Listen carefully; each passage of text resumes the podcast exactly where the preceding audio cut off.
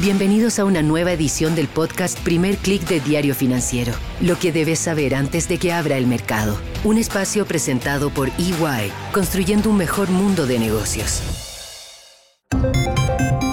Muy buenos días, soy Marcela Vélez y desde Londres comento con ustedes las noticias que deben saber para comenzar el día.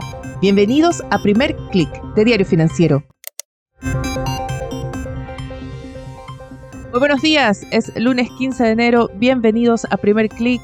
Llegamos a la mitad del mes y lo hacemos en un día frío con temperaturas bajo cero acá en Londres. Es parte de esta ola de frío polar que está afectando a gran parte del hemisferio norte.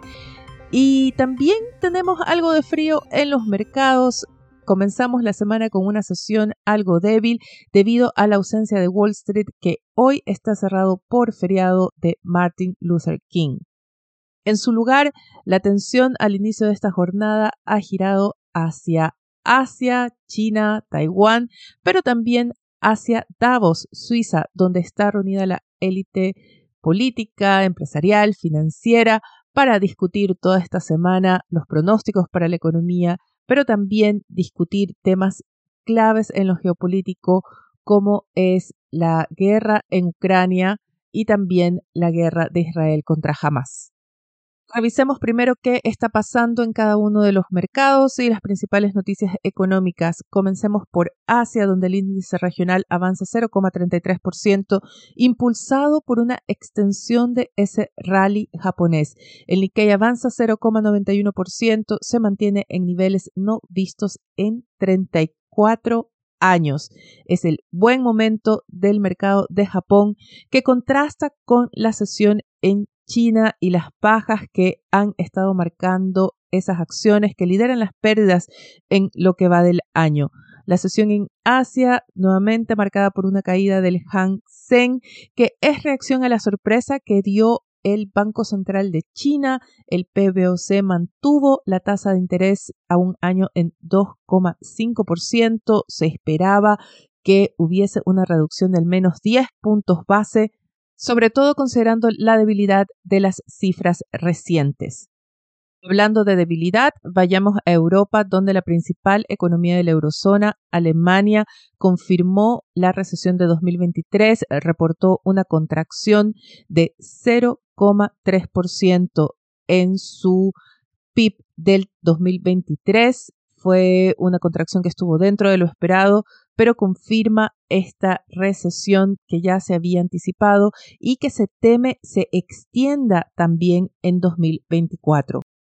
El reporte de Alemania llega en momentos en que el gobierno de la coalición liderada por Olaf Scholz, el socialdemócrata Olaf Scholz, está en problemas, tiene los menores niveles de aprobación desde 1997.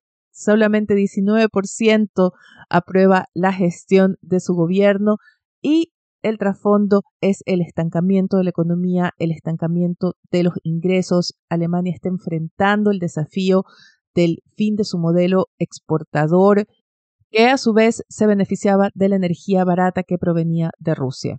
Eso se terminó y vemos una desaceleración de la demanda global, vemos una mayor competencia de China en sectores clave para Alemania y sus industrias, como es la automotriz, y todo esto está planteando un escenario en que Alemania tiene que encontrar un nuevo modelo y lo hace en momentos en que el Estado está con un déficit fiscal creciente y esto está llevando a que se tomen decisiones como retiros de subsidios, aumentos de impuestos que están generando mucho malestar. Vemos que la debilidad se extiende no solamente a Alemania, por ejemplo, la eurozona acaba de reportar hace pocos minutos la tercera contracción consecutiva de su índice de producción industrial. Se toma como otra muestra de los problemas que hay en la eurozona en su conjunto, una economía más débil que la de Estados Unidos y el mercado está apostando o está esperando que el Banco Central Europeo tenga agresivos recortes de tasas en su agenda para este año. Sin embargo, las voces que llegan incluyendo este fin de semana de parte del economista jefe del BCE, Philip Lane, apuntan a que hay una resistencia a adelantarse demasiado con el recorte de tasas. En este contexto, estamos viendo una sesión de bajas moderadas en Europa. El stock 600 cae 0,23%. Estamos viendo que desde Davos los economistas jefes de varios bancos anticipan un crecimiento muy débil de Europa para este año. A propósito de declaraciones que llegan desde Davos, muy importante, escuché esta mañana al vicepresidente de BlackRock, Philip Hildebrand, hablar con Bloomberg Televisión y explicaba por qué la apuesta de BlackRock por la infraestructura. Esta firma adquirió por 12 mil millones de dólares el fondo Global Infrastructure Partners y explicaba que ellos ven o consideran que las inversiones en infraestructura van a ser, cito entre comillas, la gran historia de los mercados privados en los próximos 10 o incluso 20 años. Hay una idea que llega desde Davos que, como les decía, concentrará la agenda esta semana. Vamos a tener, así como esta declaración, muchas más que irán llegando a lo largo de los días. Pero más allá de los pronósticos para 2024 o la visión tienen algunos líderes sobre los problemas de la economía global, esta cumbre está concentrándose en los problemas geopolíticos. Hay varias voces que plantean que Davos debería servir para comenzar a gestionar salidas pacíficas a los conflictos que más bien parecen multiplicarse. Por ejemplo, tenemos la invasión rusa en Ucrania que está por cumplir dos años desde la ofensiva de febrero de 2022, pero en sí esta es una guerra que se extiende ya, también este febrero se cumple una década de esta guerra de Rusia contra Ucrania. Hay pedidos de que sirva para que Davos sirva para presentar un plan para una salida pacífica.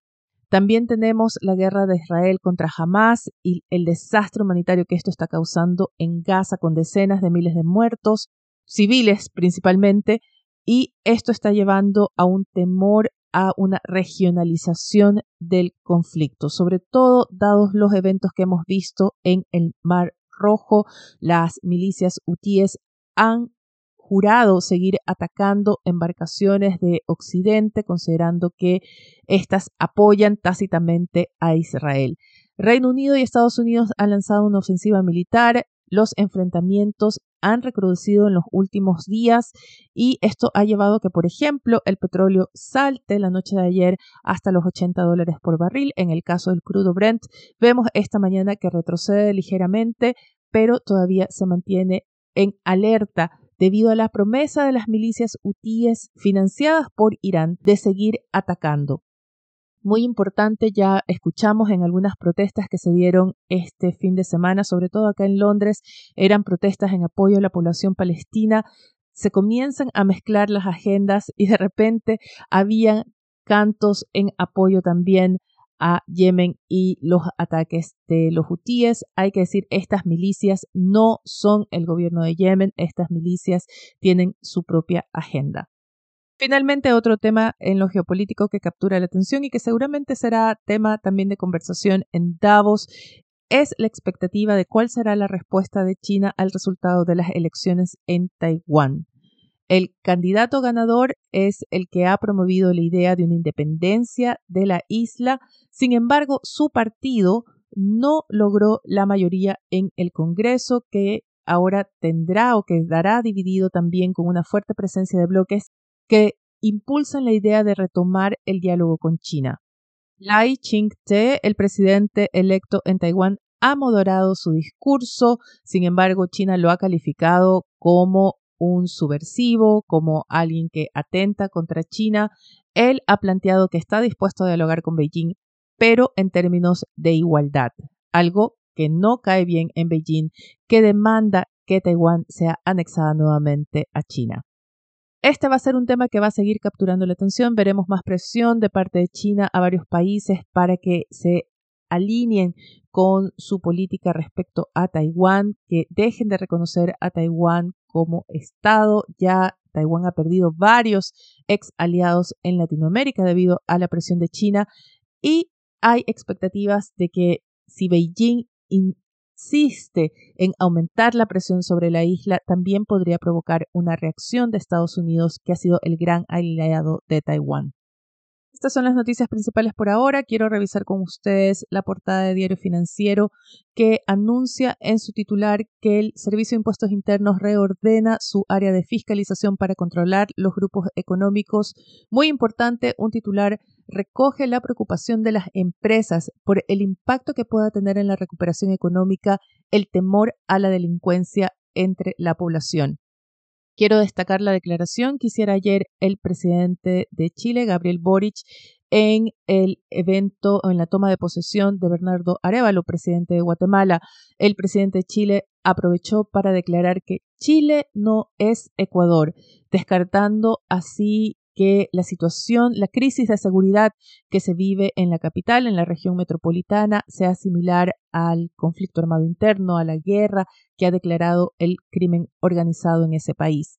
La declaración llegó después de que una menor de 10 años muriera en un acto de sicariato y coincido con el presidente de Chile en que Chile no es Ecuador, pero los invito a leer y esta recomendación obviamente espero que no suene autopromoción, pero sí los invito a leer un artículo que escribí para DF en la edición de este domingo, en el que los invito a reflexionar cómo también en Ecuador, mi país natal, ignoramos o le quitamos importancia a eventos que nos debieron haber llevado a una acción más dura contra estas bandas criminales. En apenas cuatro años han terminado con un país que se jactaba en ser una isla de paz.